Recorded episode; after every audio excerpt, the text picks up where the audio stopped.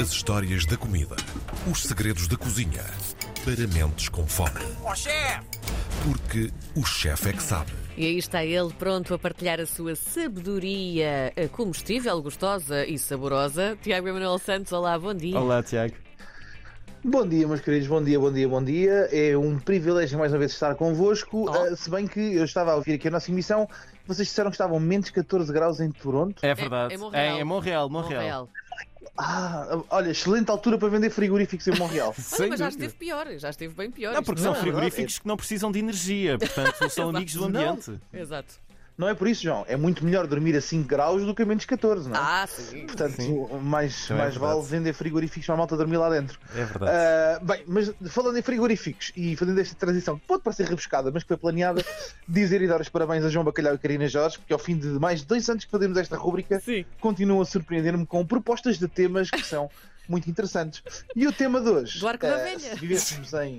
Se vivêssemos em- em- no Canadá seria mais difícil porque estávamos a viver dentro do frigorífico, Sim. mas hoje não estamos a viver dentro do frigorífico. Vamos ao frigorífico. E o repto foi aqueles petisquezinhos que toda a gente tem. Pá, a malta foi sair à noite, quer dizer, agora é um bocadinho difícil com este do Covid há dois anos já. Sim. A malta está um bocadinho abstémia, mas às vezes um bocadinho mais tarde do trabalho, foi a um cinema, está com uma, fa- uma larica, jantou às 7 da de noite, e, portanto noite. é uma da manhã, estava a ver um filme e está cheio da fome, acorda e o que é que vai comer? Ora, pois. Pá, isto é uma, uma excelente questão. E eu pensei assim, bem, olha Tiago, o máximo que podes fazer é partilhar de algumas das coisas que tu fazes quando estás com essa larica eh, noturna, que é bastante comum, não é? Uhum. Aliás, basta ver pelo meu portento físico que eu sou um homem que passa com larica o dia inteiro, não é? não é só à noite. Ah, Tu és aquele chefe que prova, não manda só fazer prova. Isso, isso, isso. Não, chefe, chefe, só prova. Só prova, Ah, é verdade. e o que é que eu me lembrei? Pá, lembrei-me de algumas coisas, e é verdade que eu sazonalmente como algumas coisas um bocadinho estranhas e um bocadinho diferentes. Uma das minhas favoritas é aquelas noites que estão muito frio, que está mesmo muito frio, Uhum. e que acordas à meia da noite e vais até à cozinha e a cozinha está gelada e a cama estava tão quentinha e tu estás com fome mas não consegues dormir. Pá, e o que é que eu faço? A coisa mais simples do mundo, umas papas de maisena. Eu não sei se vocês já olha. comeram papas de maisena. Não, e andei a perguntar à minha mãe há pouco É tempo a verdade. receita das papas de maisena. É verdade. Vou estar muito atento Pronto, eu agora. a E eu vou dar aqui a receita das papas de maisena porque é uma coisa facílima, de básica de fazer e que tem aquele saborzinho a arroz doce, assim muito Ah. confortável, quente, que nos conforta e ficamos muito bem. Então o que é que nós precisamos? Muito simples de fazer. Precisamos de um copo de leite, 250 ml de leite, mais coisa menos coisa. Portanto, a quantidade de leite até é um bocadinho a olho, é conforme aquilo que nós queremos, queremos ah, comer da nossa papinha. Temos duas hipóteses, ou fazemos a versão preguiçosa ou a versão preguiçosa. E então, aquela que é a versão preguiçosa, o leitinho numa, numa caçarola, numa tigela, aquecemos o leite até ferver. Quando o leite ferve, ah, podemos logo pôr no leite, eu costumo pôr sempre uma raspinha de limão Uhum. e um pauzinho de canela, logo para dar um aromazinho no leite. Assim que o leite aquece, junto eh, duas colheres de sopa de açúcar e duas colheres de sopa de farinha maisena. Polvilho assim a farinha maisena em cima do leite e depois vou mexendo até ela engrossar e hidratar. E ela fica com aquela textura assim de papa bem cremosa, meio sopa, meio cerelac, depois polvilhada com canela em pó por cima Hum. quentinha que nos aquece a alma, o espírito e a infância, né? porque a minha mãe fazia-me isto quando era criança, muitas vezes, e eu lembro-me perfeitamente disto. Portanto, é uma das minhas, dos meus go-to à noite, quando está frio e não tenho muito que fazer. Olha, No devias, verão. devias ver, desculpa interromper-te, os olhinhos do João Bacalhau, porque Estão ele é um homem de papas. Este homem é um homem Adoro de papas, papinhas. eu adoro papas. O João hoje vai fazer papinhas de maisena, pois. papinhas de maisena em casa. Tenho todos os ingredientes ainda por cima. papinhas de maisena. Eu no verão faço o oxímoro contrário das papinhas de maisena, que não sei se vocês já comeram, mas é das minhas coisas também favoritas, que, são, que é a sopinha de bolacha Maria. Oh, Pá, que, é, que é uma coisa que é uma coisa deliciosa. Um bocadinho de leite com chocolate, em olha, que nós depois partimos a bolachinha Maria para dentro do copo de leite e depois vamos comendo uma sopinha de bolacha Maria agora é para mim. às duas e meia da manhã. Pá. João, isto é mesmo a tua cara, meu. Não, Não esta, é, não. é a Karina, esta é a Karina. Essa é mesmo para mim, porque eu, eu Não devia, não é? Nós não devíamos crescer a comer isto. Era os anos 80, podia-se tudo. Pois é, podia ser tudo. Mas sabe tão bem. Ainda hoje em dia adoro fazer isso. É tão gostoso. Não, não, de verão, quando, quando chegas a casa, duas Sim, e tal da manhã cansado, Sim. abres o frigorífico, eu não vou cozinhar porra nenhuma, eu vou comer uma sopinha de bolacha Maria, não quer saber, estou a sair o dia a cozinhar, está fantástico, é maravilhoso, é fresquinho de cima, o leitinho hidrata, maravilha, não há nada a fazer. Quando venho num mood menos preguiçoso, Hum. faço outras coisas mais interessantes. Pá, olha, adoro fazer uma bela de uma sandoca de ovo mexido, Ei. fazer uns ovinhos mexidos, depois pegar numa, numa pego na tostadeira, não é? Portanto, pãozinho para tostar, Certo. faço um ovinho mexido, meto uma fatiazinha de bacon no pão, meto o ovinho mexido e depois faço uma tosta de ovo mexido, que, Hum. pá, que é assim, mesmo guilty pleasure com uma boa cervejinha gelada, é incrível. Gosto muito ah, de quando vou ah, ao, meu, ao meu talhante de lhe pedir para fazer uns bifinhos de picanha pequeninos que eu deixo já separados com um bocadinho de papel de, de papel de vegetal Uhum. quando meto no congelador e tenho sempre uns preguinhos de picanha prontos que se Ah. faz em dois minutos. Portanto, mandas, mandam cortar os bifes muito fininhos, metem entre duas folhas de papel vegetal e depois congelam dentro de um saco com as folhas de papel vegetal. Então, sempre que chegas a casa e queres comer um preguinho, tu consegues fazer um, pe- um prego em 30 segundos, literalmente. É só dar um Portanto, beijinho, é só não é? torrar Na o chapa. pãozinho. É, é só torrar, torrar o pãozinho, a manteiguinha, pôr um alhinhozinho, Ah, então bom. pãozinho, E- e- e é mostarda, tão bom. uma cervejinha à noite. É maravilha. É verdade. Funciona confirmo. sempre muito bem. Portanto, só, só tem a ver com planeamento, mais nada. João, até tu consegues fazer isto, é Até mais eu. rápido de fazer que papas de maisena. Até eu. Mas atenção que a minha mãe já me tinha contado essa técnica de dividir os bifes, os hambúrgueres com a folhinha Sim, de papel também, vegetal também pelo meio. divido. Sim, é muito mais fácil.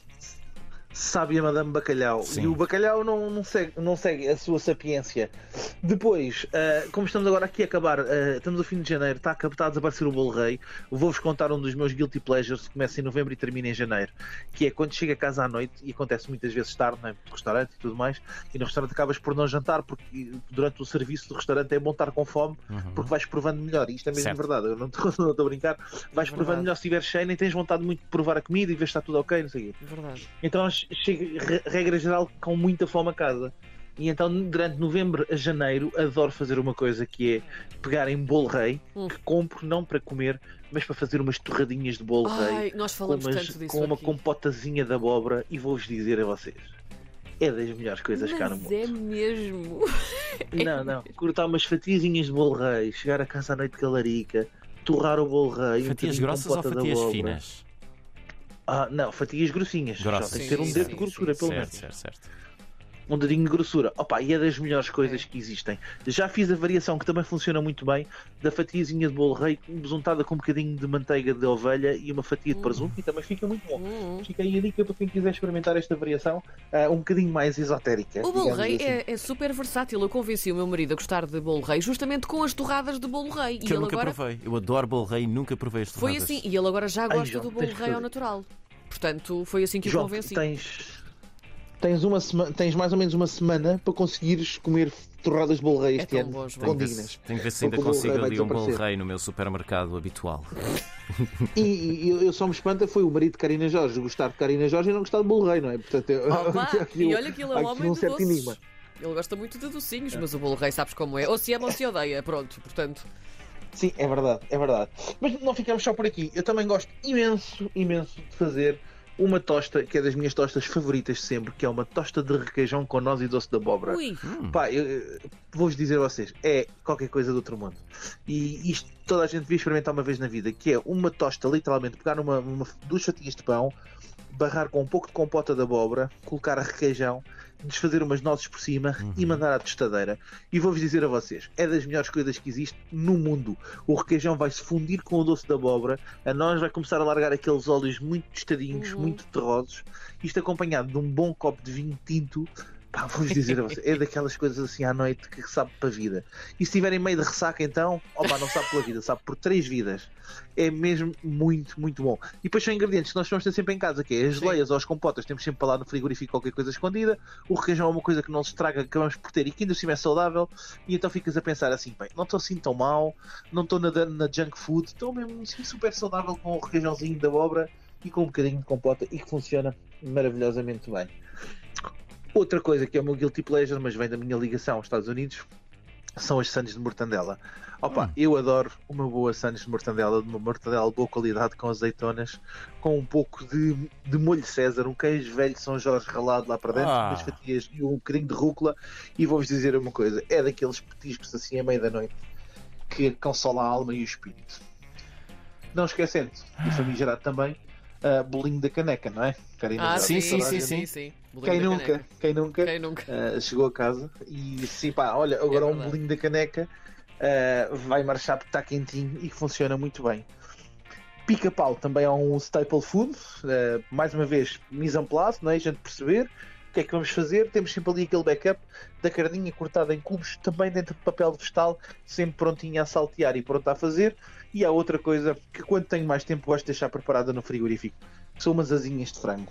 O, o nosso forno aqui de casa tem uma vantagem, ele pode ser ligado por Wi-Fi, né? Ah, é? Bem fixe. Uhum. E portanto, antes de chegar a casa, ligo o forno, tenho umas asinhas de frango que já estão cozidas e congeladas uh, nesse pronto, portanto estão cozinhadas e congeladas, só falta corar.